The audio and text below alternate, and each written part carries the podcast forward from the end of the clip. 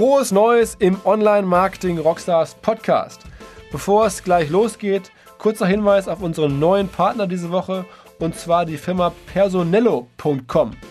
Ein Service, der persönliche Geschenke gestaltet. Und zwar mit verschiedenen Technologien, Fotodruck, 3D-Druck, Lasergravur, kriegt man personalisierte Geschenke, ob nun Schmuck, Gläser, sogar personalisierte Keksstempel bieten die Kollegen an ähm, sind schon eine Weile im Business, seit 13 Jahren gibt es die Firma, arbeiten hier eng mit Geschenke.de aus Hamburg zusammen, die ja von Rockstars äh, Buddy Jörg Fischer geführt wird, die Geschenke.de.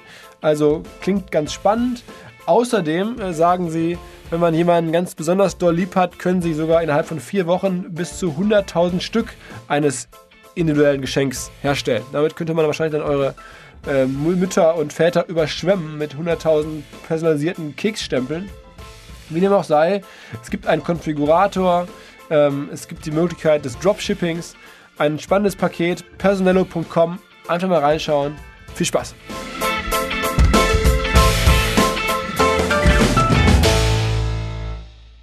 Der Online-Marketing Rockstars Podcast. Im Gespräch über digitales Marketing und manchmal, was sonst noch so los ist. Der Online-Marketing Rockstars Podcast mit Philipp Westermeier. Diese Woche mit einer der Markensensationen der letzten 15 Jahre, sag ich mal. Äh, ich glaube, ich habe wenig Marken gesehen, wir haben gerade schon im Vorgespräch darüber gesprochen, die so bekannt geworden sind und irgendwie trotzdem ähm, einen gewissen Mythos haben. Und ähm, aus der frühen Startup-Szene kenne ich sie noch jetzt zum ersten Mal persönlich, ein bisschen äh, gerade im Vorgespräch drüber gehört. Ich bin jetzt schon beeindruckt. Äh, herzlich willkommen, Hubertus Bessau von MyMüsli. Ja, vielen Dank. Ähm, ja, cool, dass du es geschafft hast. Äh, ich habe ja gerade schon äh, gesagt, äh, MyMüsli ist ein Household Name geworden eigentlich. Ich glaube, meine Mutter kennt's und wahrscheinlich kennt's auch mein Vater und mein Bruder und die sind alle keine Internetleute. Ähm, zehn Jahre macht es mittlerweile, ne? Du hast mit deinen beiden Partnern zusammen vor zehn Jahren gegründet und ist jetzt irgendwie zehnjähriges. Genau, äh, 2007 haben wir gegründet und ähm, nächstes Jahr ist es dann wirklich zehnjähriges. Ähm, am 30. April sind wir online gegangen und ähm, das wird natürlich nächstes Jahr auch ordentlich gefeiert. Es kommt uns allerdings nicht vor wie, wie zehn Jahre, sondern eher, glaube ich, wie vier oder fünf, würde ich sagen. Ihr habt das ja sozusagen direkt aus der Uni heraus gemacht, ne? Genau, richtig. Und damals zu dritt und auch jetzt, äh, also ohne großes VC oder die ganz große Funding-Geschichte, sondern eher so ganz Schritt für Schritt. Genau, also 2007 war ja wirklich so eine Zeit ähm, nach dem Platzen der Dotcom-Blase, wo, wo es dann langsam wieder überhaupt anfing mit Startups. Ähm, wir, haben, wir haben studiert zusammen in Passau, ähm, zwei von uns BWL ähm, und einer Jura. Ich bin einer der BWLer, in dem Fall mit, mit Marketing-Schwerpunkt eben und IT-Schwerpunkt. Ähm, Philipp hat BWL studiert ähm, mit einem Finance- und Produktions- und Logistikschwerpunkt. Und Max äh, eben Jura, aber hat nebenbei noch eine journalistische Ausbildung gemacht und ähm, waren einfach drei Freunde, die nicht ins Beraterbusiness oder, oder in eine Bank wollten, wie eigentlich alle anderen um uns rum und ähm, haben ständig die Augen aufgehalten, was, was man so machen kann. Ähm, und es ist dann wirklich so, so weit gekommen, dass wir ähm, ein paar verschiedene Ideen hatten, ähm, die alle sehr vielversprechend waren. Und dann war dann noch dieses mit dem Müsli.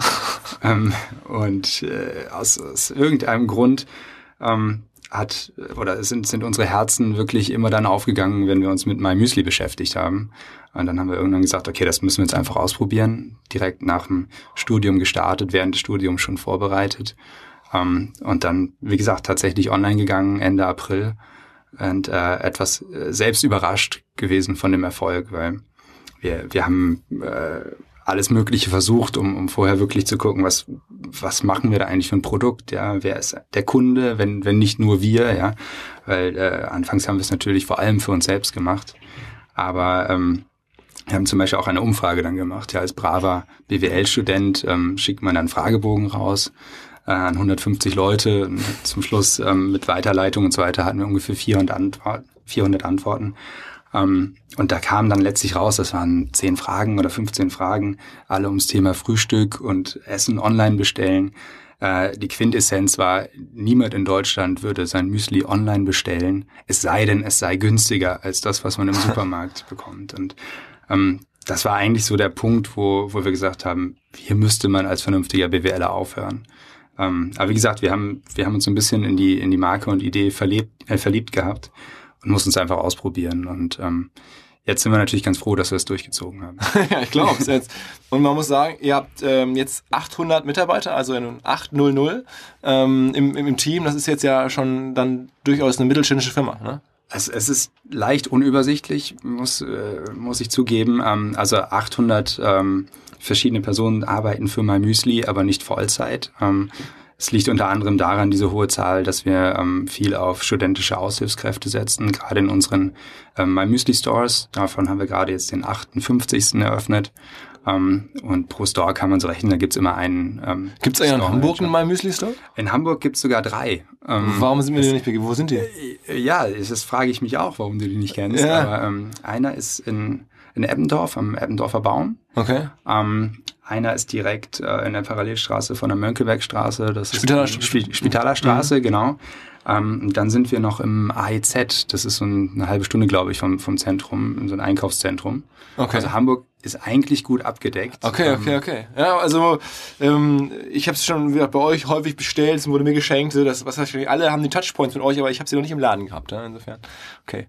Ja, es wird mal Zeit. Dann bist du einer der wenigen Kunden, weil äh, unsere internen Analysen sagen, dass ähm, zwei Drittel tatsächlich online und offline kaufen. Okay, also, also die, die Stores sind bei euch jetzt nicht gemeint als Kundengewinnungskanal äh, oder Neukundengewinnungskanal. Das ist ja, wir hatten jetzt häufiger die Geschichten, auch irgendwie eine, eine, eine About You von Tarek Edit, irgendwie machen Läden auf oder andere sozusagen Vertical Brands, die sich jetzt so in den letzten Jahren gegründet haben, ähm, gehen jetzt bewusst in Läden, um darüber sozusagen äh, irgendwie auch äh, ja, effizient neue Kunden zu akquirieren. Das ist bei euch anders gedacht.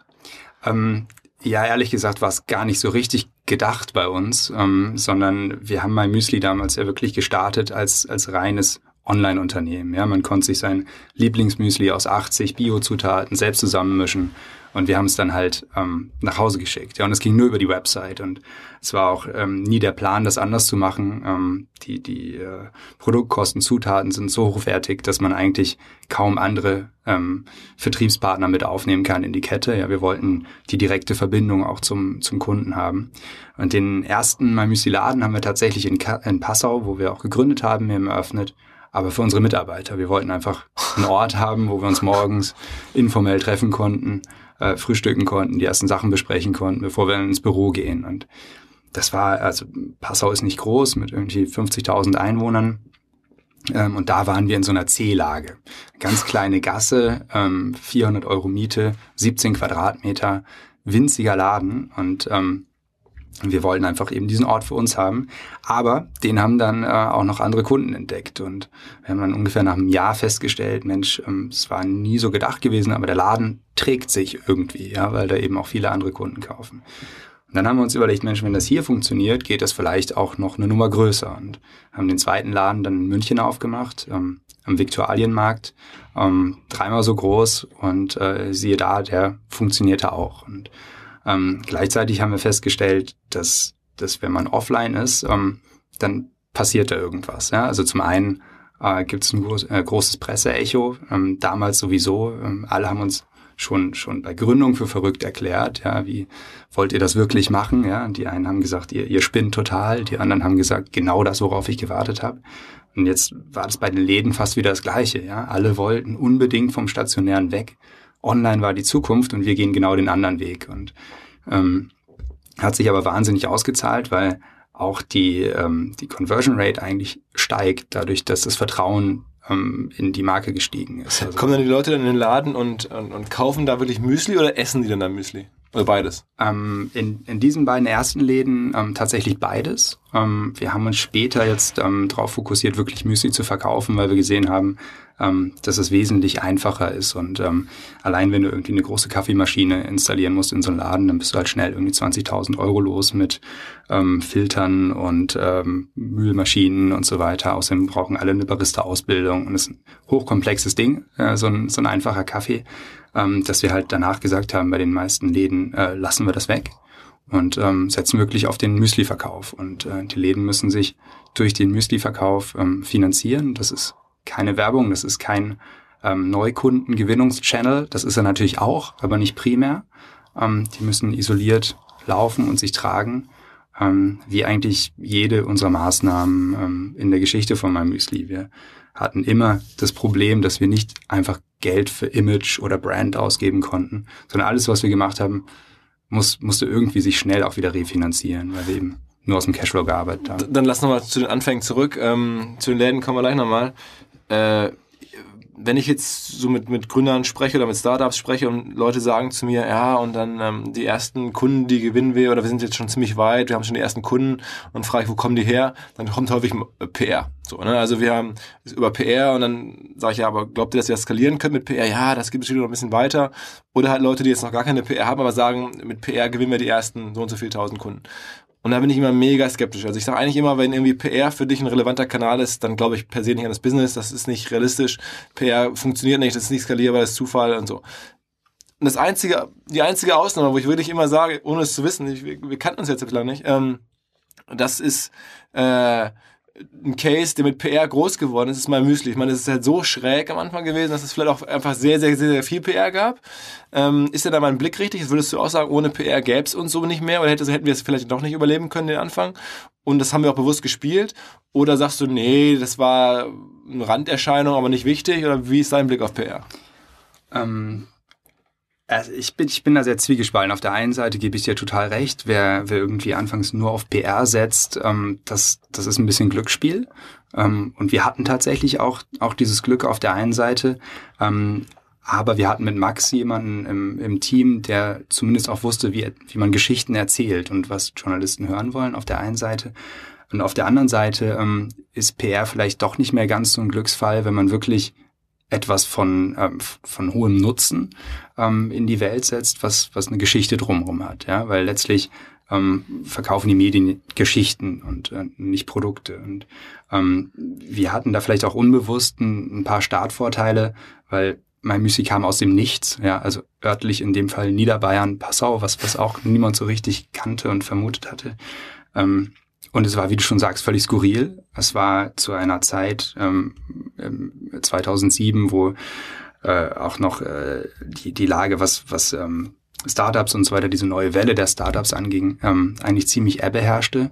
Und man brauchte, glaube ich, auch ein paar Beispiele innerhalb der so klassischen Medien, alten Medien, ähm, wo man jedem erklären konnte, was, was passiert da jetzt eigentlich mit diesem Internet. Und da war die Geschichte von meinem Müsli natürlich sehr dankbar, weil man kann auch einer, einer Oma erklären, ja, das ist Müsli, das kann man sich aus den einzelnen Zutaten selbst zusammenstellen und das geht dann halt übers Internet. So, aha, ja, habe ich verstanden.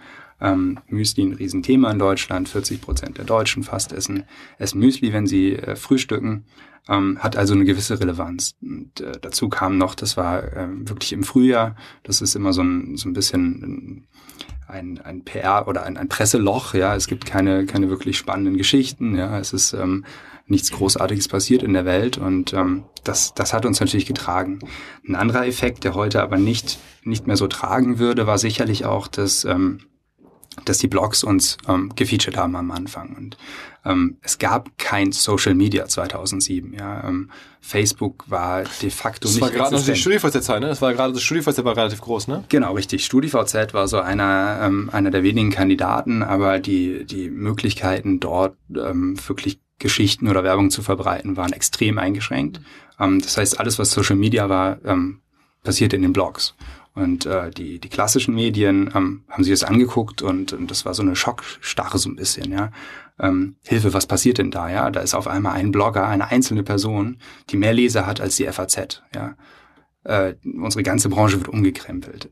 Was, was ist also passiert? Die ganzen Journalisten haben diese Blogs gelesen, die ja alle viel schneller waren als die Zeitschriften, Zeitungen, die entweder am nächsten Tag erschienen sind oder, oder im Wochenrhythmus ähm, und haben geguckt, was, was die schreiben. Und ähm, Max und ich hatten damals einen, einen, kleinen eigenen Blog, um mal so ein bisschen die Mechanismen auch überhaupt zu verstehen, was da passiert. Und wir hatten, glaube ich, 60 ähm, Besucher am Tag, also ähm, wahnsinnig äh, winzig.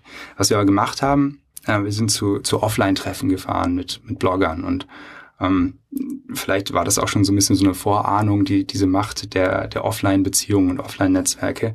Ähm, da haben wir dann erzählt, was wir vorhaben, sehr verklausuliert. Ähm, aber My Müsli ist eben gefallen und ähm, viele konnten sich eben zusammenreimen, was da denn passiert. Waren das dann Events, wo man die traf? Genau, oder? das waren ähm, so Blogger-Gatherings im Prinzip, ja. Und ähm, das war, war wirklich immer ganz witzig. Die Resonanz war genau wie in unserem Freundeskreis auch. So, ihr, ihr spinnt doch total, das wird doch nie was. Ähm, ihr wollt mich doch auf den Arm nehmen oder hey, finde ich cool. Ja.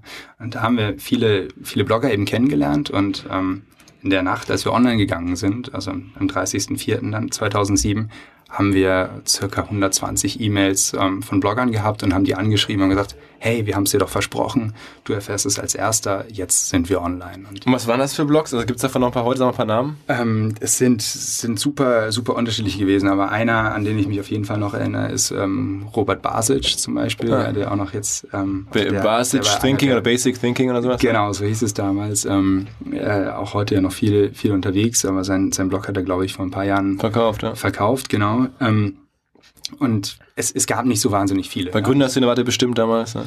Ähm, wenn es Gründerszene schon gab, da bin ich mir gar nicht sicher, waren wir, glaube ich, schon da. Aber doch, wir haben.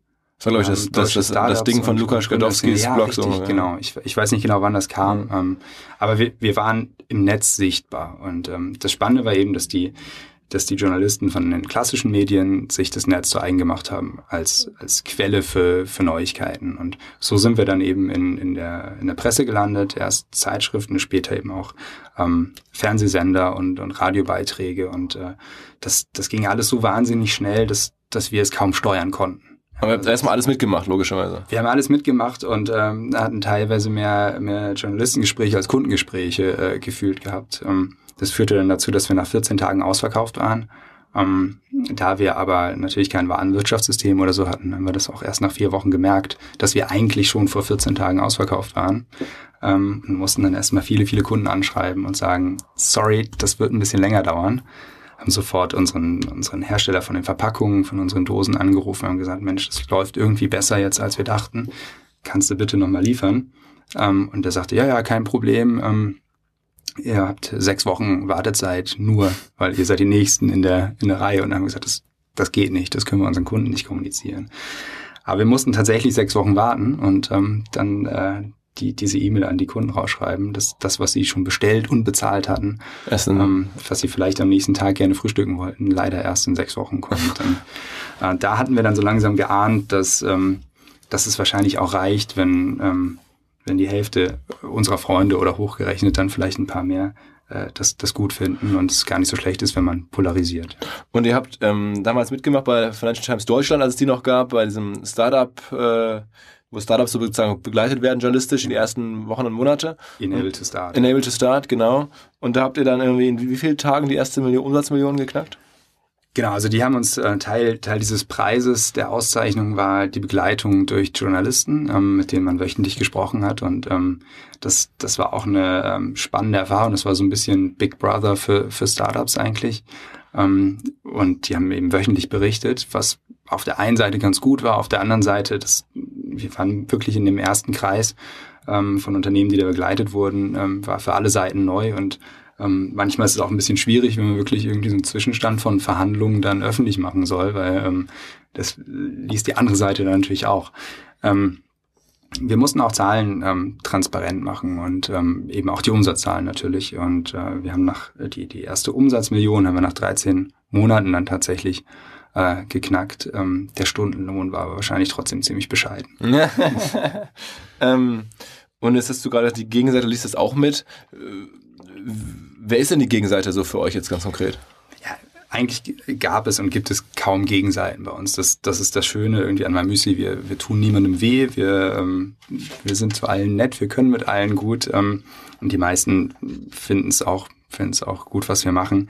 Ähm, trotzdem hat man natürlich, wenn man jetzt sagt, ähm, man sucht einen neuen Versandkartonlieferanten oder so, ja, und dann fragt, fragt jemand von der Financial Times, ah, okay, ähm, wie viel zahlt ihr denn jetzt da pro Karton und wie viel habt ihr vorher gezahlt mhm. und geht da nicht noch mehr und was ist denn da der Stand? Und das ist halt manchmal ein bisschen schwierig. Da ja. musste man dann ja. immer. Aber okay, das heißt irgendwie, es ging so los ne, auf die erste Million mit viel PR und mit irgendwie viel ähm, Storytelling, sag ich jetzt mal. Da ja. war wahrscheinlich jetzt wenig Display, keine Fernsehwerbung, keine klassischen Marketingkanäle. Kann man das sagen, dass die ersten zwölf Monate genau, wir haben keine klassischen Marketingkanäle?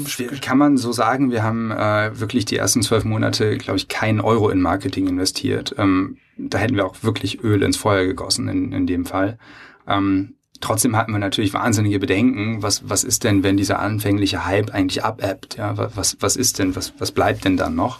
Ähm, also mussten wir halt wirklich schauen, wie, äh, wie machen wir dann wirklich Marketing? Und ähm, jetzt im, im Rückblick, fast, fast zehn Jahre, hat sich gezeigt, dass die Angst ziemlich unbegründet war, weil ähm, wir immer noch, wenn, wenn ich jetzt bei uns in, in die PR-Abteilung gehe, ähm, dann steht da ein Schrank mit ähm, Publikationen und äh, der ist komplett gerappelt voll. Ja, und das ist dann nur von den letzten zwölf Monaten irgendwie. Und das ist tatsächlich ähm, ongoing, ja, was, was mich selbst völlig überrascht.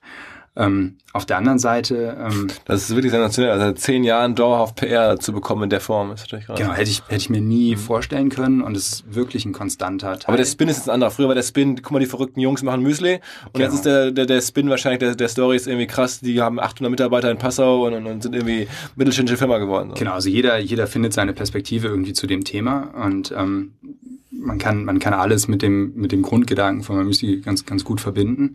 Ähm, wir, wir haben wahnsinnig viele Labels auch bekommen, die wir ähm, vorher vielleicht selbst gar nicht kannten. Also wir waren irgendwie Multichannel, bevor ich den Begriff jemals gehört habe. Ja. Und, ähm, okay. Teilweise auch zu Unrecht angedichtete Sachen, Social Commerce oder so. Und ähm, dann mussten wir teilweise die Journalisten fragen, okay, was, was ist denn das? Ja. ähm, nö, sind wir eigentlich nicht, aber kannst du ruhig schreiben. Also so, solche Geschichten. Ja. Und ähm, nee, und auf der anderen Seite, ähm, was, was PR angeht, ist, glaube ich, die Story nach wie vor wahnsinnig wichtig.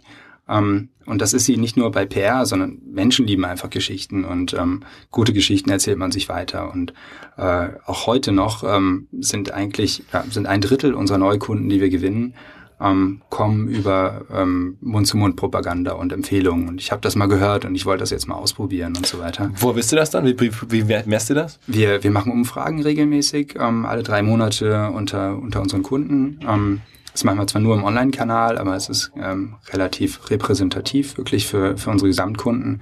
Und ähm, da kriegt man dann solche Insights raus. Aber haben wir sehr spät angefangen. Okay, das heißt ein Drittel Word of Mouth. Und wo kommen die anderen zwei Drittel denn her?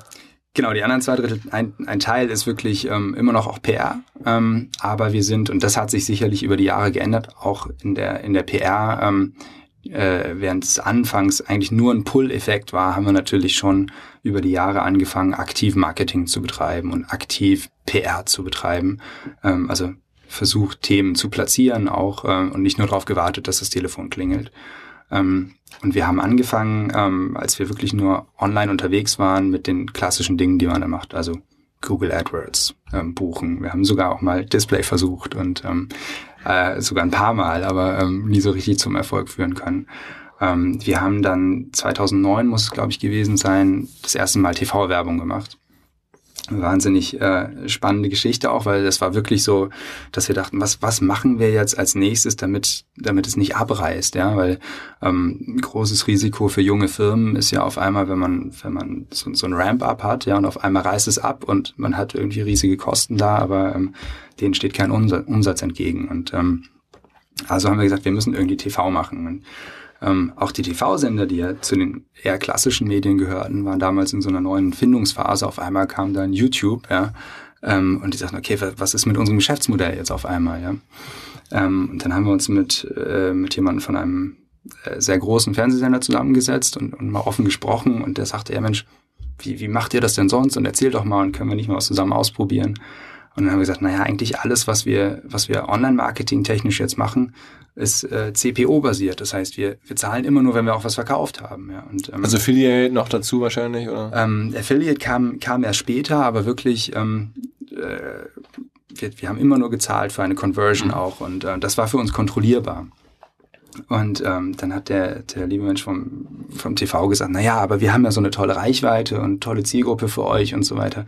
Das muss euch doch was wert sein. Und dann haben wir gesagt, na ja, wenn das so toll ist, dann müssen die eigentlich auch kaufen, ähm, wenn ihr den, den Spot ausstrahlt. Ähm, aber wir lassen uns ja gerne mal auf den Test ein. Und ähm, dann haben wir tatsächlich 2009 ähm, fast zwölf Monate lang ähm, TV-Werbung CPU-basiert machen dürfen und ähm, haben, haben eben die, die Zahlen geshared, haben eine neue Website fürs, fürs Tracking eingerichtet, die beworben wurde. Ähm, MyMüsli.tv oder das so? Das war in dem Fall Wunschmüsli. Ja. Ah, okay. Ähm, witzigerweise haben da äh, sehr viele unserer Freunde immer gefragt, Mensch, äh, da ist noch jemand, der macht das jetzt, habt ihr Wettbewerb? ja. okay. Jeder, jeder der es eingegeben hat, landete sofort auf MyMüsli, ja, aber erstmal anrufen. Ähm, nee, und äh, das, das war natürlich ein ganz toller Hebel. Also da waren wir irgendwie beim äh, TV Total Turmspringen oder so, glaube ich, zur Primetime auf einmal eingebunden ähm, hat uns äh, richtig, richtig Druck gegeben. Und, ähm, und die waren damals in so einer Krise, die Fernsehsender 2009, dass die gesagt haben, ich gebe es auf CPO raus, sonst würden sie es heutzutage wahrscheinlich gar nicht machen. Also das, ähm, das Schöne war, dass, dass wirklich dieser, dieser Zeitraum so lang war, weil ich glaube, die internen Entscheidungsmechanismen dort so langsam waren. Ja, ähm, wahrscheinlich hätten die Insights, die die generieren wollen, auch nach acht Wochen schon ausgereicht. Aber wir haben es natürlich dankbar mitgenommen, ähm, konnten das dann allerdings später nicht wiederholen. Wie viele Flights ist dann in so einem Jahr? Wie viele Flights macht man? Also wie viel, oder wie viele Spots laufen dann in so einem Jahr? Ähm, die, Grob. Ja, ich, ich weiß gar nicht, ob es so, so gut ist, in, in Spots da zu rechnen, weil, weil die natürlich sehr qualitativ sehr unterschiedlich sind. Also ein ähm, 20.30 Uhr ähm, Spot bringt halt mehr als 100 kleine Spots. Ähm, das war auch das, was nicht in unseren Händen lag. Also wir haben einen Spot produziert ähm, und die haben den da eingesetzt, wo sie meinten, sie wollen testen oder haben, haben freie Plätze. Ähm, und äh, deswegen kann ich kann es auch gar nicht mehr genau sagen, wie viel es war, aber es hat uns auf jeden Fall nochmal auf ein neues Level da gebracht. Okay. Ähm, und dann habt ihr, sagst du gerade, das nochmal weiter versucht fortzusetzen dann, irgendwie dann gegen echtes, also gegen, gegen, gegen äh, CKP-Geld, also nicht mehr, und dann ging es nicht mehr so gut? Ähm, genau, also es ist natürlich super dankbar, ähm, wenn man Marketing machen kann und eigentlich vorher weiß, was man für einen gewonnenen Neukunden ausgibt. Ähm, das heißt, danach wird ja alles komplizierter. Ja? Auf einmal gibt es einen Funnel, wo man irgendwie sagt, okay, vorne gehen so viele Leute raus, hinten bleiben so und so viel übrig und ähm, je, nach, je nach Zielgruppe, Tageszeit und sonst was äh, verändern sich vielleicht noch diese Werte. Ähm, wir haben da viel experimentiert, machen wir teilweise jetzt auch noch. Ähm, Allerdings war TV für uns immer sehr abstrakt und ähm, ich hatte auch immer das Gefühl, dass es durchaus von der Branche auch so gewollt ist, ähm, dass nicht alles völlig transparent ist. Ja. Ähm, das heißt, wir, wir haben das gemacht, aber es war, war nicht ein Haupttool irgendwie, um, um mein Müsli groß zu machen, sondern es war immer nur noch zusätzlich und wenn wir mal irgendwie ein bisschen Geld übrig hatten ähm, oder wir meinten, irgendwas besonders pushen zu müssen, dann, dann haben wir auf TV gesetzt. Und, und wann hat es so sozusagen angefangen, dass ihr im Handel eine größere Rolle spieltet? Ich meine, das muss ja auch ein großer Kanal für euch sein. Ich sehe euch regelmäßig im Edeka oder irgendwo stehen. Das ist äh, so. Äh. Also die, die ganzen Offline-Kanäle kamen ähm, relativ gleichzeitig. Ähm, Händleranfragen haben wir schon von Anfang an viele bekommen. Ähm, aber wir haben ja ausschließlich ein individualisiertes Lieblingsmüsli geliefert. Ja, das, das ging per se offline überhaupt nicht, weil ähm, auch, auch unseren ersten Laden haben wir lange überlegt, ja, wie können wir da 80 Zutaten anbieten, aus denen man das dann zusammenmischen kann. Das war alles nicht praktikabel.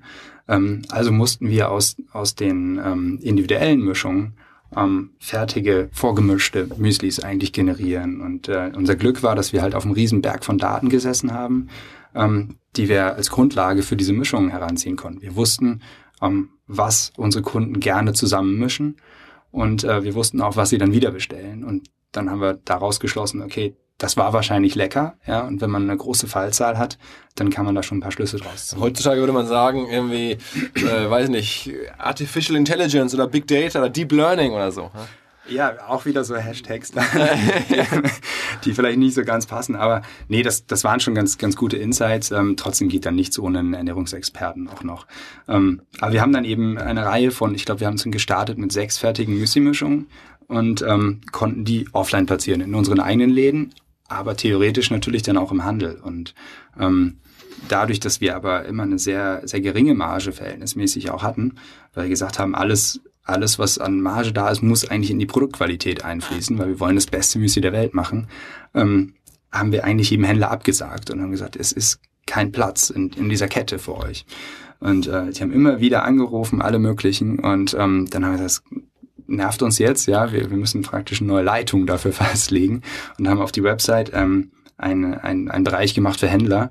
Und äh, da stand ziemlich frech drauf, ähm, wir wollen es eigentlich nicht mit Händlern äh, machen, ja, aber wenn du trotzdem meinst, dass du uns unbedingt listen musst, ja, ähm, dann äh, kannst du uns hier schreiben. Und ähm, wir dachten eigentlich, das Thema sei damit gegessen, ja, weil, weil wer macht das schon? Dann haben wir tatsächlich mehrseitige Motivationsschreiben von Händlern bekommen. Oha. Die, äh, also Händler heißt dann schon jetzt irgendwie nicht der Händler an der Ecke, sondern schon auch ähm, größere Ketten und so nehme ich an. Ähm, ja, die, die äh, Landschaft der Supermärkte, das, das ist mir auch nicht bewusst gewesen, ist ähm, ganz, äh, ganz interessant aufgebaut, weil ähm, es, es gibt zum Beispiel nicht Edeka und Rewe oder so, sondern es gibt auch bei, bei Edeka oder auch bei Rewe gibt's einzelne ähm, Supermärkte oder Händler, die ein oder zwei, drei, vier, fünf Märkte haben, die unabhängig von der, von der Zentrale oder der regionalen Organisation ähm, machen können, was sie wollen, mehr oder weniger. Und äh, die sind äh, meistens sehr motiviert, auch neue Dinge zu entdecken.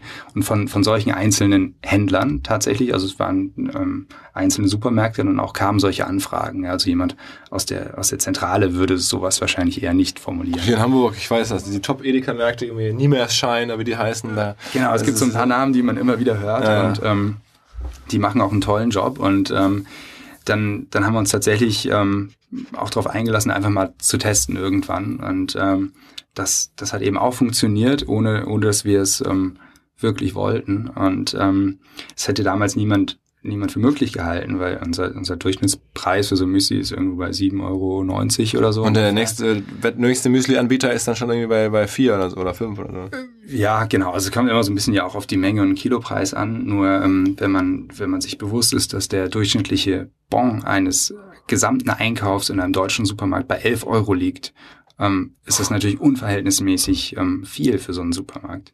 Und ähm, ja, es hat aber, wie gesagt, trotzdem ganz gut auch funktioniert und äh, dann haben wir das ein paar Jahre lang, ähm, immer wenn sich mal jemand gemeldet hat, haben wir gesagt, okay, ähm, wir probieren es, ja, und haben immer sehr stark darauf geachtet, dass wir wirklich in einem vernünftigen Umfeld für, für unsere Marke auch stehen.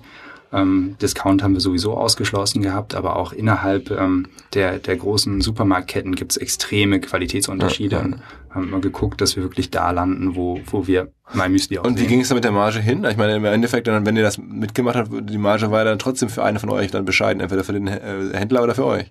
Ja, für beide. Ähm, aber ähm, wir haben natürlich ein bisschen drauf gesetzt, auch das mit, äh, mit der Menge, die wir dann absetzen, dass, dass wir auch wieder bessere Einkaufspreise und so weiter bekommen. Ähm, funktioniert teilweise, aber dadurch, dass wir von Anfang an eigentlich nur auf Bio gesetzt haben, ähm, war es dann wirklich von den Einkaufspreisen her so, äh, dass das war eine gewisse Zeit lang, konnte man sagen, Mensch, wir nehmen so viel ab, vielleicht finden wir einen anderen Preis, der immer noch für beide Seiten attraktiv ist. Ähm, aber wenn man sich in einem Premium-Segment auch im Einkauf bewegt und ähm, von Bio nur die Top X Prozent der, der Zutaten einkaufen möchte, ähm, dann merkt man, wie, wie klein dann wirklich auch die, das Angebot überhaupt ist der, ähm, der Ware. Und wir haben versucht, immer alles möglichst regional zu sourcen. Ähm, und da wird der Markt so eng, dass dann auf einmal der Einkaufspreis mit zunehmender Menge wieder steigt. Wo, wo kauft man eigentlich äh, Müsli ein? Ähm, bei uns natürlich. Ja, nein, ich meine, wo kauft ihr? Ja, ja. aber ähm, wir, wir kaufen unsere Zutaten ähm, bei verschiedensten ähm, Großhändlern, sourcen sehr viel direkt. Ähm, wir haben damals angefangen, ich glaube, das war eine von, von Philips größten Aufgaben, wirklich zu recherchieren, woher bekommt man die besten Feigen oder Datteln oder Blaubeeren.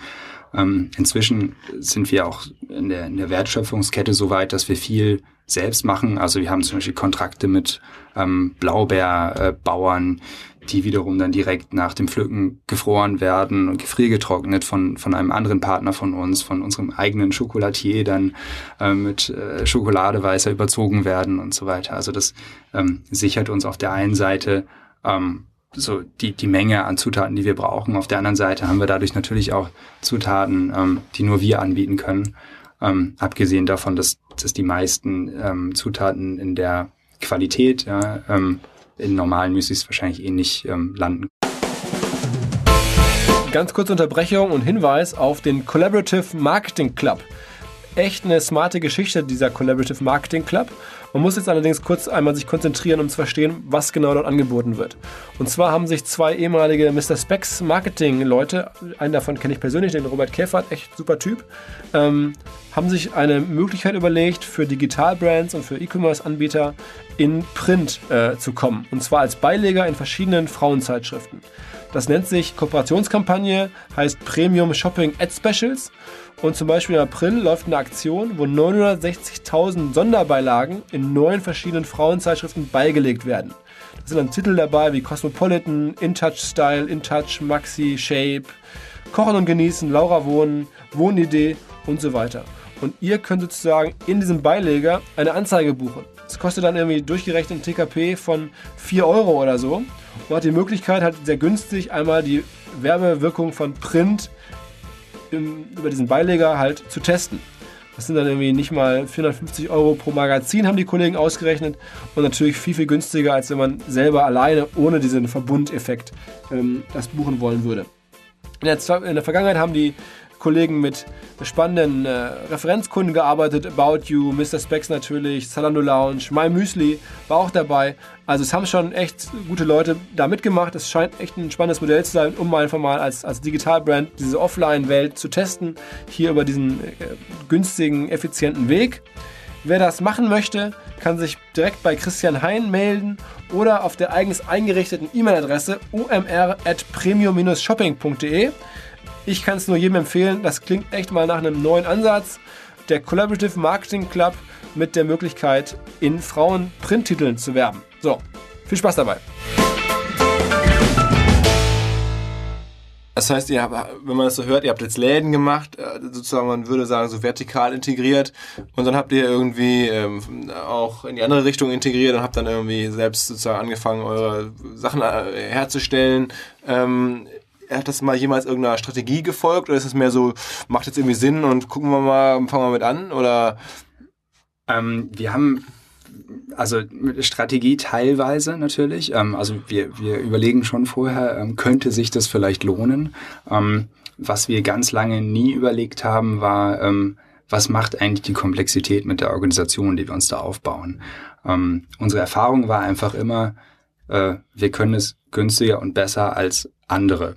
Ähm, und das, das äh, klingt vielleicht jetzt auch so ein bisschen arrogant, aber es ist vor allem leider auch ein bisschen blauäugig, ähm, weil das kann zwar im Einzelnen stimmen, wenn man sich voll drauf konzentriert, ähm, aber wenn man einen, einen, einen riesen Strauß hat an Aufgaben, äh, dann kann es auch schwierig sein, wirklich den, den Fokus zu behalten. Und ähm, das ist sicherlich auch dem geschuldet, weil wir, wir drei einfach ähm, auch immer Lust drauf hatten und niemanden Rechenschaft schuldig waren. Ja, sondern wir haben es für sinnvoll gehalten.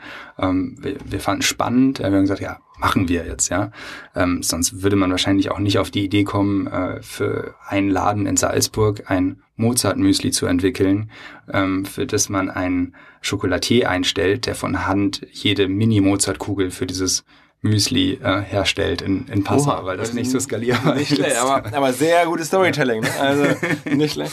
Also sagen wir nochmal ganz kurz, bevor wir das ähm, ähm, kannst du so ein bisschen einen Breakdown machen? Also jetzt Umsatz, Handel, Läden und Online, so ganz grob, ist das jeweils ein Drittel oder? Genau, so, so weit bist du nicht entfernt von, von der Wahrheit. Tatsächlich ist jetzt nach knapp zehn Jahren der Online-Kanal immer noch der stärkste Kanal. Okay. Ähm, der, der Handel wächst, wächst stark, aber ähm, wir öffnen auch, auch viele eigene Läden und ähm, deswegen, deswegen sind wir in der, in der guten Lage, dass wir ähm, nicht drohen, äh, in, in kommender Zeit mal abhängig vom Handel zu werden. Und ähm, wir haben uns intern gesagt, wir wollen langfristig ähm, wirklich immer mehr als die Hälfte von unserem Umsatz in den eigenen Kanälen machen, also online und in den Stores. Ähm, und da sind wir noch weit, weit weg davon. Also andersrum, der, ähm, der Handel hat immer noch den, immer noch einen sehr kleinen Anteil. Und ähm, das bedeutet aber auch, wenn der stark wächst, dass die anderen Kanäle irgendwie mitziehen müssen. Und das, das ist so ein bisschen der, der Struggle. Teilweise würde man vielleicht schauen, ob man das ein oder andere ein bisschen behutsamer angeht, wenn man, ähm, wenn man nicht möchte, dass dieses Verhältnis irgendwie aus den, aus den Fugen gerät. Dann muss man manchmal, oder ist man manchmal gezwungen, einfach äh, schneller zu sein in den eigenen Kanälen. Und ähm, das baut da einen gewissen Druck auf, aber ich glaube, das ist langfristig gesund. Hm, kannst du denn uns Marketingfreunden jetzt nochmal so ein bisschen einen Kanal nennen, vielleicht, wo du sagst, das war also neben PR, neben Läden, neben Handel, das sind ja alles jetzt indirekte Kanäle, äh, ja. so, wo du sagst, direkt, das hat funktioniert, also wo du sagst, ja. da haben wir mal klassisch irgendwas gebucht, eine Kampagne gemacht oder eine Aktion gestartet ja. oder irgendwas und das hat, war gut oder? Ja, also ich, ich kann euch auf jeden Fall ähm, verraten, was, was wir äh, nach sieben Jahren aus äh, experimentieren als, als unseren heiligen Gral entdeckt haben. Ähm, und da wird jeder alte Marketinghase sich jetzt totlachen, weil er es schon weiß. Aber ähm, was, was für uns am besten funktioniert hat, ist wirklich einfach den, den Müsli-Freunden, wie wir unsere Kunden nennen, ähm, oder potenziellen, einfach Müsli zum Probieren zu geben. Weil in, in dem Moment, wo jemand halt das probiert, ist er eigentlich überzeugt. Ähm, und das haben wir uns tatsächlich zu, zunutze gemacht, auch über verschiedenste Kanäle und ähm, arbeiten zum Beispiel viel auch mit, mit Inserts, wo, wo wir Probierpakete oder so anbieten. Und ähm, da zahlen wir zwar am Anfang drauf, aber ähm, Heißt, ihr legt bei anderen Lieferungen das dann dabei oder? Äh, nicht das Müsli direkt, sondern ähm, zum Beispiel ein, ein, ein Gutschein für ein ähm, Probierpaket, wo man dann irgendwie, weiß nicht, die, die Versandkosten oder einen Mindestbest Mindestbestellwert oder so hat und kann dann eben mal Müsli probieren. Und ähm, das, das hat sich als sehr gutes. Also ein bisschen so wie HelloFresh. HelloFresh sieht man auch überall, die auch immer mit Gutscheinen jetzt sozusagen arbeiten und, und also nicht, die gehen glaube ich nichts umsonst raus, sondern die machen irgendwie 30 Prozent oder, oder irgendwie sowas, ne? Genau, also wir, wir haben ähm, bei, bei unseren Probierpaketen nutzen wir ähm, so kleine Portionsbecher, die wir, die man auch sonst kaufen kann. Ähm, ich glaube, HelloFresh benutzt wirklich ihre, ihre Boxen ja, und Probemonate und ähm, ich glaube, anfangs war es bei denen auch ein bisschen schwierig, dann wieder aus dem Abo rauszukommen. Ähm, das ist ein bisschen, bisschen anders bei uns. Ähm. Habt ihr auch ein Abo-Modell am Ende? Wir, wir haben noch kein Abo-Modell. Ähm, wir, wir haben ähm, lange drüber nachgedacht und werden wahrscheinlich tatsächlich nächstes Jahr starten. Das, das Problem mit, mit den Abo-Modellen bei uns ist halt, äh, da muss ich fast noch mal ein bisschen ausholen, aber äh, wir haben gesagt, wenn wir zum Beispiel Zutaten nicht einkaufen können zu der Qualität, die wir eigentlich gerne anbieten würden, dann ist das Produkt nicht erhältlich. Das ist natürlich total blöd, wenn ich im Abo-Modell irgendwie Blaubeermüsli bestelle. Ähm, und auf einmal heißt es, ja. es gibt dein Blaubeermüsli ja, ja. nicht, was du vielleicht sogar schon bezahlt hast. Das heißt, da gibt es so ein paar Fallstricke, ähm, die wir jetzt zumindest gedanklich schon mal gelöst haben, glaube ich. Und ich hoffe, dass wir dann wirklich ähm, im Frühjahr nächsten Jahres ähm, mit einer Lösung kommen können, die, die das Ganze umgeht. Und jetzt, wie verteilt man diese Gutscheine oder diese Inserts am besten? Also ich meine, ich verstehe, dass das ein guter Kanal ist, aber wo ihr müsst das, äh, das auch irgendwie sinnvoll an eine Zielgruppe verteilen, die dann auch realistisch das kauft und auch das bezahlen möchte und so. Ähm, also ich meine, da nochmal HelloFresh sieht man jetzt, die packen es bei Amazon mit rein und so überall. Das habt ihr ja, glaube ich, nicht gemacht. Also zumindest habe ich jetzt, glaube ich, noch meines Wissens noch kein Amazon-Bestellung bekommen, wo dann mein Müsli-Gutschein mit drin war. Kann ich auch jetzt äh, N gleich 1 immer. Schwierig, aber wo habt ihr es verteilt? Sozusagen? Genau, also genau wie du sagst, man, man schaut natürlich, wo, wo ist die eigene Zielgruppe unterwegs und unsere, unsere Zielgruppe ähm, besteht zu 70 Prozent aus, aus Frauen einfach. Ähm, und äh, das fängt bei 25 Jahren an und ähm, hört so bei 49 auf. Wir haben ungefähr einen Peak bei 35. Das ähm, haben wir damals schon analysiert mit der Deutschen Post, die uns netterweise so eine statistische Auswertung unserer, unserer Kundenadressen mal ähm, geschenkt hatte. Und das hat sich bis heute kaum geändert. Und ähm, dann guckt man natürlich Amazon, sind äh, sehr viele ähm, oder Amazon ist eigentlich heutzutage jeder, aber mhm. am Anfang waren, waren das, glaube ich, vor allem äh, Männer, die da bestellt haben, viel Technik und Technikaffine. Ähm, wir schauen halt wirklich schon mehr ähm, was in Richtung Mode oder, oder Ernährung, ähm, gesundheitsbewusste Familien. Und genau, und dann bartern wir relativ viel, also äh, tauschen sozusagen Inserts gegen Inserts. Ähm, und dadurch, dass das bei uns relativ gut funktioniert, ähm, sind wir oder können wir meistens bei anderen verhältnismäßig mehr beilegen, als wir dafür bei uns im Gegenzug beilegen. Ähm, ist, ein, ist ein schöner Mechanismus, der aber auch für, für die anderen ganz gut funktioniert. Und sowas, weiß nicht, Glossybox funktioniert gut, HelloFresh zum Beispiel, mit denen arbeiten wir auch ganz gern zusammen. Ähm, das, das scheint eine ähnliche Zielgruppe zu ja. sein. Ja. Also ihr habt ja irgendwie sozusagen damals jetzt schon als wahrscheinlich als eine der ersten mehrere Trendthemen, die heute 2016, 17 als Trendthemen unterwegs sind, Food. Ja, Food ist ja ein riesen Start-up-Thema. Ja, das habt, seid ihr jetzt mittlerweile reingerutscht. Ihr seid ja kein Start-up mehr, aber ne, das ist jetzt irgendwie ein Zeitgeist-Thema geworden. Äh, plus Vertical Brand, würde man ja auch sagen. Diese ganzen Casper und, und, und, und Harrys, wie sie alle heißen. Äh, überrascht dich das oder denkst du dir, warum haben die es erst heute gesehen oder, oder siehst du dich gar nicht? Du sagst, mit denen haben wir nichts zu tun. Wir sind, haben mit Casper oder Harrys vom Modell her, ne? also rein von der Denke her haben wir gar nichts zu tun. Ist das ganz anderes oder also, wie siehst du diese ganze Entwicklung? Ähm, also wenn ich jetzt sagen würde, es war alles äh, strategisch immer genauso geplant das in unserer Vision, dann, dann ähm, würde ich, glaube ich, ziemlich Mist erzählen. Ähm, trotzdem war uns klar von Anfang an, dass, dass wir eine Marke bauen müssen. Wir wollten kein Händler sein. Ja, wir, wir wollten etwas haben, äh, wofür wir auch selbst stehen können. Ja, wir, wir wollten halt aufrichtig zu unseren Kunden sein. Wir haben eigentlich ja MyMysti im Schulterschluss mit den Kunden auch entwickelt. Ähm, wenn man sich jetzt noch anguckt, das, das ist auch noch online, unsere ersten Blogposts. Ja, wir, wir haben auch wirklich jeden jeden Fehler irgendwie dahin geschrieben. Man konnte zum Beispiel auf ähm, Microsoft-Rechnern unsere Seite gar nicht aufrufen, was uns nicht klar war, weil wir nur auf Apple damals schon gearbeitet haben. Und ähm, dann haben wir gesagt, hey Leute, ähm, wir haben überhaupt keinen Windows-Rechner hier. Ähm, weiß irgendjemand, warum man nur weiß sieht, wenn man mal müsli.com eingibt? Und ähm, da kamen schnell Antworten, ja, da ist ein Leerzeichen irgendwie im Header von der HTML-Datei. Das schafft der, der Internet Explorer leider nicht zu interpretieren. Ah, cool, danke. So, und so, so ging das immer weiter. Und ähm, insofern, es, es hat sich vieles ergeben und entwickelt. Ein paar Sachen haben wir aus Versehen richtig gemacht, ein paar Sachen haben wir vielleicht früher gesehen oder ähm, kamen uns richtiger vor als andere. Ähm, es ist eine Mischung aus allem und ähm, ich glaube aber heutzutage zählt es umso mehr, dass man wirklich eine, eine Marke hat in, in Zeiten von, von globalem Wettbewerb eigentlich, ähm, wo immer noch der nächste in der Kette eigentlich übersprungen wird. Ähm, wir haben ein paar ganz tolle Beispiele, glaube ich, auch heutzutage von, von Marken, die, die sich nur über, über Drittkanäle eigentlich aufgebaut haben. Also ähm, die, die Horizon heißt, glaube ich, ja, ja, ja, ja, so. der Kollege war vor ein paar Wochen hier, ja, ja, ja genau. genau so. Also ähm, das, das funktioniert heute auch noch und ich glaube, wenn es nachhaltig langfristig sein soll, kommt man auch heute um eine Marke nicht mehr drum rum, weil ähm, sonst hat man halt die totale Transparenz, Vergleichbarkeit, die natürlich aus Kundensicht auch ganz ganz schön ist, aus Anbietersicht, aber ähm, wahrscheinlich in den äh, Bankrott führt langfristig. Ähm, muss ich jetzt fragen, weil Marke und du hast gerade über Frauen gesprochen, Influencer äh, würde sich jetzt als Thema auch anbieten, da sind ja auch Medienbrands und habt ihr da jetzt Leuten schon mal Müsli zugeschickt, beziehungsweise habt ihr da schon mal bezahlt, dass sie das dann gegessen haben oder fotografiert haben oder so? Also wir sind, ähm, haben auch da eigentlich eine Philosophie, ähm, ähnlich wie beim Sponsoring von Sportteams und so weiter. Ähm, wir möchten, also zum einen können wir es uns hier leisten, wirklich einfach Geld äh, zu streuen, ja, und, und noch Müsli dran zu binden. Ähm, auf der anderen Seite möchten wir eigentlich auch nur mit Leuten zusammenarbeiten, die wirklich aus Überzeugung auch ähm, unser Produkt gut finden.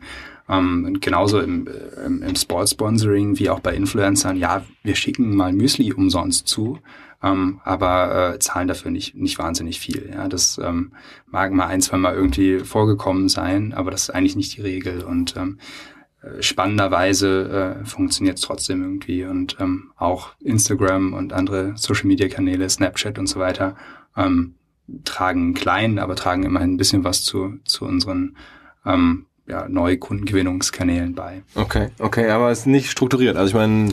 Also es ist schon strukturiert, aber ähm, äh, es ist halt eine bestimmte Philosophie, die, die vielleicht nicht so geteilt wird von Agenturen, die Agenturen beauftragen, die Leute beauftragen, die Influencer gewinnen und managen. Also aber gibt es denn Influencer, wo du sagst, Mensch, das wäre schon cool, wenn die das machen, dann sucht ihr die euch raus, pickt die ganz sozusagen handverlesen und sagt, Mensch, mit dir würden wir es gerne machen und so? Oder, oder wie muss man Genau, wir haben, wir haben tatsächlich, wir haben da angefangen, ist gar nicht so lange her, vor ein paar Monaten, da hat ein Praktikant das eigentlich von sich vorge was vorgeschlagen, hat gesagt, Mensch, hier, die und die wären doch cool, das passt doch total.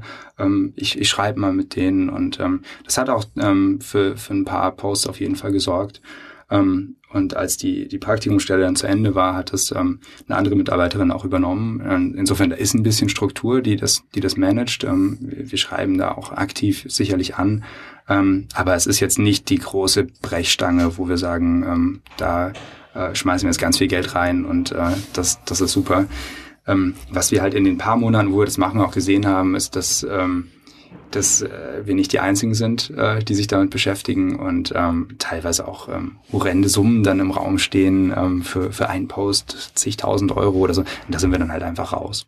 Okay. Und Sportsponsoring hast du gerade erwähnt. Macht ihr auch oder habt ihr schon was Machen gemacht? wir nicht aktiv. Immer, also wir, wir bekommen sehr, sehr viele Anfragen pro, pro Woche, wo wir leider auch den Großteil irgendwie absagen müssen. Ähm, oder eben ähm, tatsächlich über Produktsponsoring dann, äh, dann machen. Und ähm, das machen wir auch gerne, weil die, äh, diejenigen, die das dann machen, das sind auch die, die es wirklich essen, ja, und nicht nur irgendwie eine neue, ein neues Emblem auf, auf ihrer Jacke haben wollen. Okay, okay. Das heißt, ähm, da seid ihr eher passiv eigentlich, ne? Also eher organisch oder sehr organisch unterwegs und weniger aggressiv. Genau, richtig. Das, zieht sich eigentlich komplett durch die, durch die zehn Jahre mal Müsli, dass wir ähm, wenig ähm, von vornherein aktiv machen, sondern erstmal schauen, gibt es da irgendwelche Pull-Effekte vielleicht schon, ja, und dann kann man sich das genauer anschauen und wenn, wenn sich das irgendwie nach ein paar Tests als gut erweist, ähm, dann versuchen wir das aktiv zu managen. Also dann auch ein Vertrieb für den Handel zum Beispiel, ja, gab es anfangs nicht bei uns. Dann lass mich mal sozusagen äh, edel nochmal auf die unangenehmen Themen, die aber alle interessieren, umschwenken. Also ihr seid jetzt sehr passiv, sehr organisch ich habe geschätzt im Vorgespräch, du sagst, Umsatzzahlen kommuniziert ihr nicht. Ähm, dann habe ich natürlich hier prompt in deinem Beisein den Bundesanzeiger äh, angeschaut und da sind die Zahlen von 2014 sehr versteckt drin. Also wir haben uns darauf geeinigt, ich schätze mal so irgendwas und du ähm, hast jetzt gerade so, als ich dachte, 50 Millionen müssen es schon mindestens sein, hast du gesagt, ist wahrscheinlich richtig, hast du so geguckt, als wenn es richtig wäre. Und dann habe ich gesagt, aber ist es schon 250 Millionen und da hast du so geguckt, als wenn es falsch wäre. Also äh, deswegen würde ich jetzt mal sagen, ihr liegt möglicherweise für unsere Hörer jetzt irgendwo so 150, 100 irgendwo, würde ich euch jetzt verorten und hoffe dann nicht, muss nichts zu sagen. Ja, ich, ich kann wirklich nicht so viel dazu sagen, aber äh, klar, 2014, die, die Zahlen sind online. Äh, wir wachsen leider nicht mehr wie anfangs ähm, 80 Prozent pro Monat, ähm, aber wir wachsen ordentlich zweistellig, immer noch jedes Jahr und ähm, dann kann man sich das so ein bisschen vielleicht herleiten, wo wir jetzt vielleicht landen könnten oder in Zukunft. Landen. Also ich sag mal, es, es wird auf jeden Fall jetzt neunstelliger Umsatz sein. So, das würde ich jetzt mir herleiten. Ja, das kann man wahrscheinlich sagen. Ja, das kann man wahrscheinlich sagen. Also 100 Millionen irgendwas plus. Ähm, Ach so, nee, Moment. Neun, siebenstellig, achtstellig, neunstellig wäre 100, ne? Da, ja, ich kann dazu nicht so viel sagen. ich, muss, ich muss mich da wirklich ein bisschen bedeckt halten. Okay, okay, okay. okay. Also, ähm, also wir merken, irgendwo da wird es vielleicht liegen. Ähm, dann äh, seid ihr sehr behutsam und du sagst auch ganz entspannt, wir wachsen jetzt nicht mehr so, so, so schnell und das ist jetzt auch für dich kein, scheinbar kein Thema, das dich nachts jetzt umtreibt. Da, einer der Gründe dafür könnte sein, dass ihr jetzt lange, lange Zeit zumindest keine Investoren hattet, in dem Sinne, die euch Druck gemacht haben. Ihr hattet ein bisschen Business Angel Investment am Anfang, so Lukas Gadowski war mit investiert eine Weile, weil er ein, mit Spreadshirt ein ähnliches Modell hatte, so Mass Customization irgendwie so. Ähm, mittlerweile raus, hast du gesagt, habt ihr irgendwann rausgekauft und dann war es eine Weile lang eure Firma, korrekt? Genau, also es hat sich auch ehrlich gesagt nie anders angefühlt. Ähm, äh, Lukas und Koya hatten äh, einen einstelligen Prozentanteil als Business Angels und uns äh, völlig frei walten lassen. Ähm, sehr viel Input am Anfang gegeben, als es dann in Richtung Multichannel ging. Ähm, äh, mit, mit dem E-Commerce-Background war es jetzt nicht das, wo, wo wir alle zusammen ähm, uns, uns den, den Mega-Value-Add dann mehr ausgemalt hatten. Die wollten sich mit Team Europe neu strukturieren und ähm, dann waren wir tatsächlich zu 100 Prozent unter uns dreien, ähm, was sich was sich nicht anders angefühlt hat, wirklich als vorher. Klar, okay, ich ähm, verstehe, ja trotzdem für, für fürs Mindset irgendwie ganz schön war. Und das, aber da war halt, also ich meine, die Jungs haben machen wahrscheinlich keinen Stress und der hat jetzt nicht irgendwie jeden Tag bei euch angerufen und gesagt, was ist da los und so. Das war für nee, den irgendwie eines von 100 also, Investments. Das oder? ist auch ganz ganz spannend. Also gerade mit Koya, da ist wirklich auch eine, Freund, eine Freundschaft daraus entstanden, ja, was man vielleicht gar nicht so so unbedingt äh, denkt, wenn man wenn man. Ich sehe es bei Facebook immer. Äh, hey, okay. ich bin ich bin da nicht so aktiv. Ich glaube Koya eher. Aber, ja ja genau. Und, ähm, ja. Nee genau und ähm, und dann ähm, waren wir tatsächlich ein, paar Jahre jetzt mit ähm, jeweils 33,33 Prozent unterwegs. Ähm, haben uns dann aber nochmal gefragt, okay, was, was machen wir denn jetzt eigentlich mit, mit MyMüsli? Und ähm, zweimal im Jahr setzen wir uns zu dritt zusammen und überlegen halt, passt das, wie sich MyMüsli entwickelt, noch zu dem, wie wir eigentlich leben wollen? Ähm, und das haben wir jetzt äh, 18 Mal in, in Folge mit, mit Ja beantwortet. Ähm, das muss nicht für die nächsten 100 Jahre so weitergehen, aber ähm, bisher gibt es auch kein Anzeichen, dass sich das ändert. Äh, trotzdem haben wir damals gesagt, und damals ist gar nicht lang her, anderthalb Jahre ungefähr, ähm, wir, wir wollen tatsächlich einen Partner an Bord holen, äh, den wir auch schon länger kannten. Ähm, und das war in dem Fall eben Genui. Und äh, wir wollten ein paar Dinge realisieren, die wir nicht aus dem Cashflow oder durch Banken hätten realisieren können. Ich kann das sagen. war ähm, eine weitere Expansion der, der Läden, ja, sehr, sehr teure Geschichte. Ähm, Internationalisierung und tatsächlich auch ähm, Optimierung der Produktion. Und das sind so eine relativ große Summe, die da zusammenkommt. Ähm, das, das Problem war auch so ein bisschen, dass wir das nicht äh, nacheinander wirklich hätten machen können, sondern irgendwie sagt man, okay, das muss relativ zeitgleich ähm, passieren, weil ich kann nur mehr Läden aufmachen, wenn ich es auch schaffe, so viel zu produzieren, dass die Läden äh, genug Müsli zum Verkaufen haben. Wenn ich das dann auch noch international mache, ähm, kommt eben noch mal was dazu. Also musste man halt auch ähm, die, die Manufaktur weiter automatisieren. Ähm, und dann stand eben eine Summe im Raum, wo wir gesagt haben, okay, da brauchen wir einen vernünftigen Partner, aber es, es ging uns halt ähm, nur an zweiter Stelle da wirklich ums Geld, sondern wirklich mehr um darum, einen, einen vernünftigen Partner zu finden und an Bord zu nehmen. Weil ähm, wenn man gründet im, im normalen Gründerteam, ist es, ist es ähnlich, dass es ähm, mehr oder weniger ein Versprechen, durch gute und schlechte Zeiten zusammenzugehen, aber mit, mit einem klaren Ziel. Ähm, und wir wollten eben, dass der neue Gesellschafter da gut mit in diese diese Ehe passt. Und ähm, deswegen haben wir wirklich. Ähm, Genui, für alle, die es nicht kennen, für unsere Hörer, ist äh, eine Hamburger Private Equity Firma, kann man so sagen? Oder Private Equity Company? Genau, richtig. Ja. Und ähm, die, die machen ein paar Dinge anders als, als viele andere. Ähm, neben der, der wahnsinnig guten persönlichen Ebene, die wir haben, ähm, sind sie sehr langfristig orientiert und fördern halt stark das Unternehmertum auch durch, durch ihre Investoren, die halt ähm, tatsächlich auch aktiv ähm, den Portfoliounternehmen zur, zur Seite stehen. Ähm, und nach, nach wirklich zehn Jahren in dieser Startup- und Gründerszene kann ich tatsächlich sagen, dass sich die, die Qualität der ähm, Insights und, und Tipps ähm, von denen nochmal stark unterscheidet von dem, was, was man vielleicht sonst so bei dem einen oder anderen Startup-Treffen an der Seite erfährt. Ähm, sag vielleicht nochmal ein, ein paar Worte zu euren anderen Marken. Also ähm, ihr macht jetzt nicht nur My Müsli, sondern ihr habt mittlerweile auch ähm, sozusagen, äh, würde man dann sagen, horizontal, ich weiß es gar nicht, wir mal jemanden von McKinsey fragen, ähm, äh, äh, habt ihr auch horizontal expandiert und macht jetzt irgendwie auch, auch andere Lebensmittel sozusagen. Genau, das, das ist so ein bisschen Fluch und Segen zugleich, wenn man, ähm, wenn man jemanden hat, der einen sagt, Mensch, äh, Scheuklappen auf, ja, da geht's lang und das, das ist Hauptprodukt. Ähm, wir haben natürlich über MyMüsli ähm, einen Kundenstamm, der ähm, sehr spannend ist, ja, und äh, äh, dem, dem kann man noch was anderes anbieten. Was Upselling, würde der Marketingmann ja. sagen. Genau, Upselling sagt vielleicht der Marketingmann. Ähm, ich sage, alles, was zu einem gesunden, guten Frühstück gehört, kann man ja vielleicht mit anbieten. ähm, und, und wir haben gleichzeitig eben mal Müsli als Marke und das ist ähm, wahnsinnig stark, wenn man Müsli verkauft und wenn man ähm, individualisiertes Lieblingsmüsli verkauft, aber es ist ähm, nicht breit genug, wenn man noch was anderes verkaufen möchte. Und deswegen, ähm, ich, ich glaube nach wie vor, es würde uns niemand abnehmen, wenn wir Tee äh, unter der Marke My Müsli vermarkten. Die Kompetenz hätte man uns nicht zugetraut und die haben wir auch nicht. Ähm, wir wollten aber unbedingt Tee verkaufen in unseren Läden damals.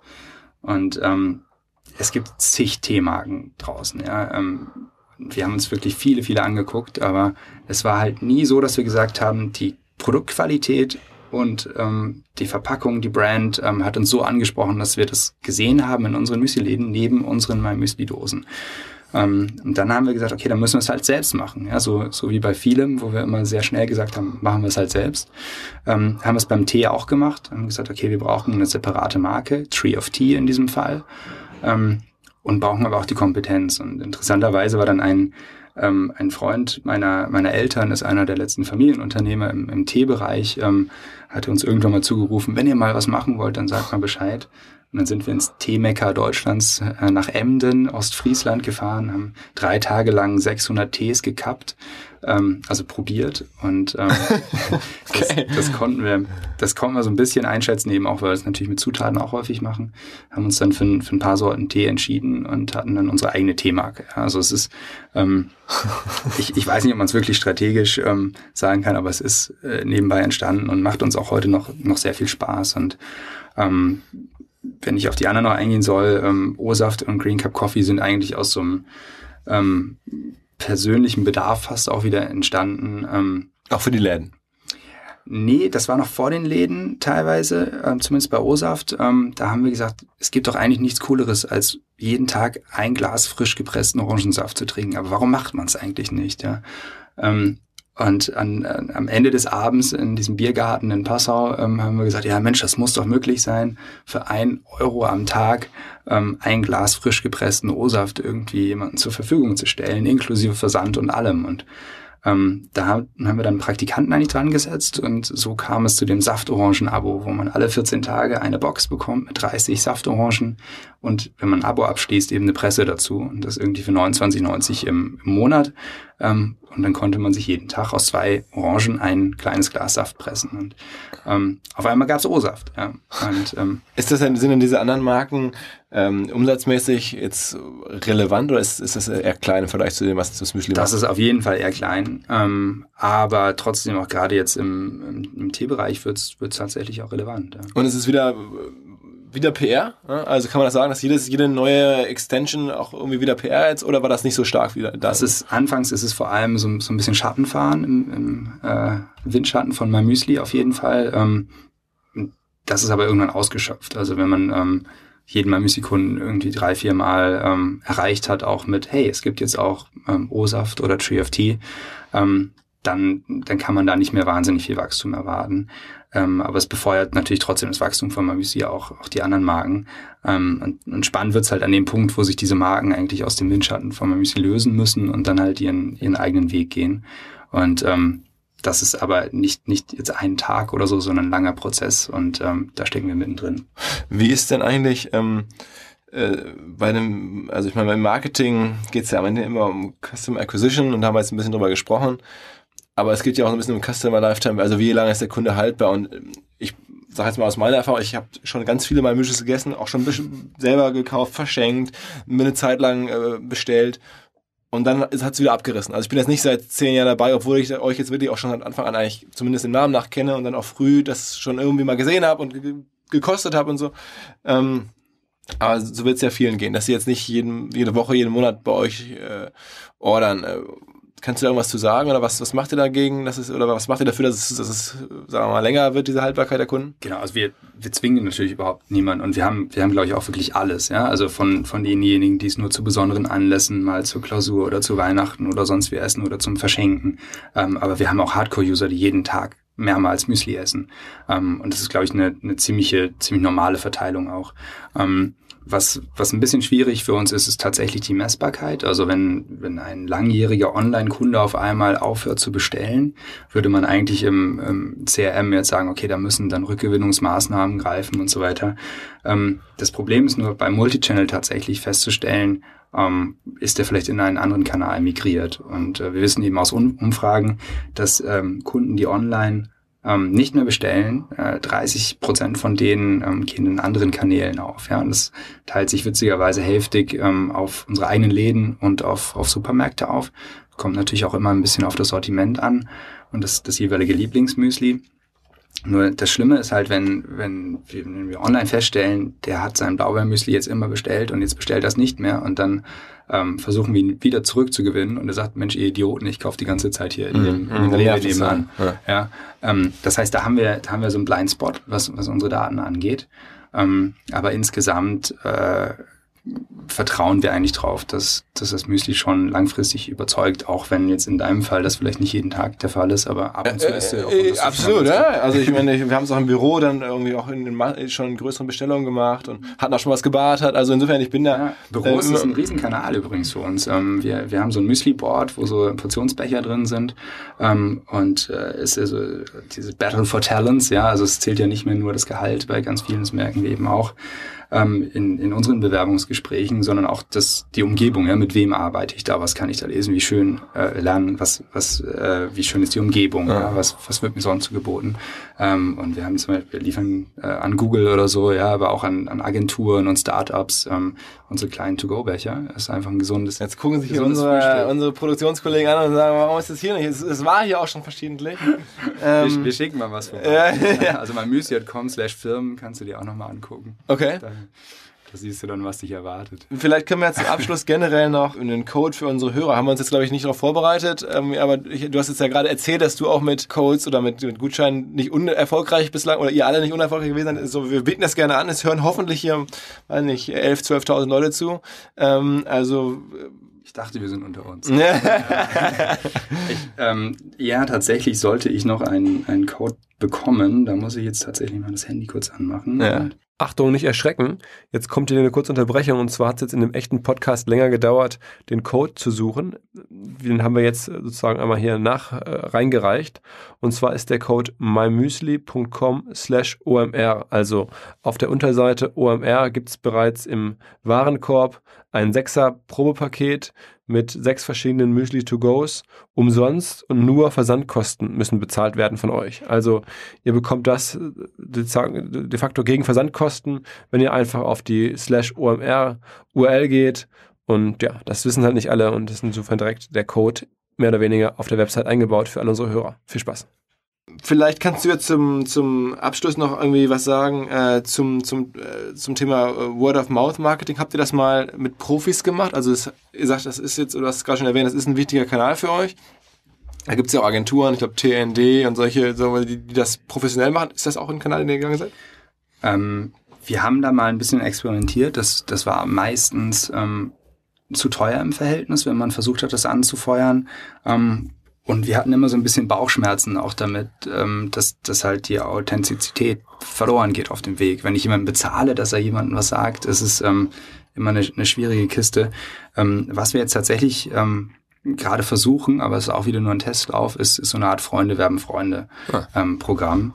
Und ähm, da ähm, stehen aber noch keine Zahlen fest. Ja, im Moment, also wir sind immer noch mega happy, dass einfach irgendwie ein Drittel der Kunden das auch ohne, dass man sie da, dazu überreden muss, ähm, einfach weiterempfehlen und ähm, entsprechend viele neue Kunden dadurch kommen. Aber ähm, bisher haben wir es jetzt noch nicht, nicht stärker befeuert. Und wie gesagt, der Test mit dem Freunde werden Freunde ist gerade, gerade im Gange, weiß ich aber noch nichts. Und diese ganze PR-Erfolg, war der im Ausland eigentlich auch so? Also in Frankreich, wo, wo seid ihr jetzt eigentlich genau? In welchen Ländern seid ihr jetzt aktuell? Genau, wir sind jetzt in Deutschland, Österreich, der Schweiz, den Niederlanden, ähm, Schweden und UK. Ähm, hm. Wobei ähm, die deutschsprachigen Länder einen Großteil des Umsatzes einfach ausmachen.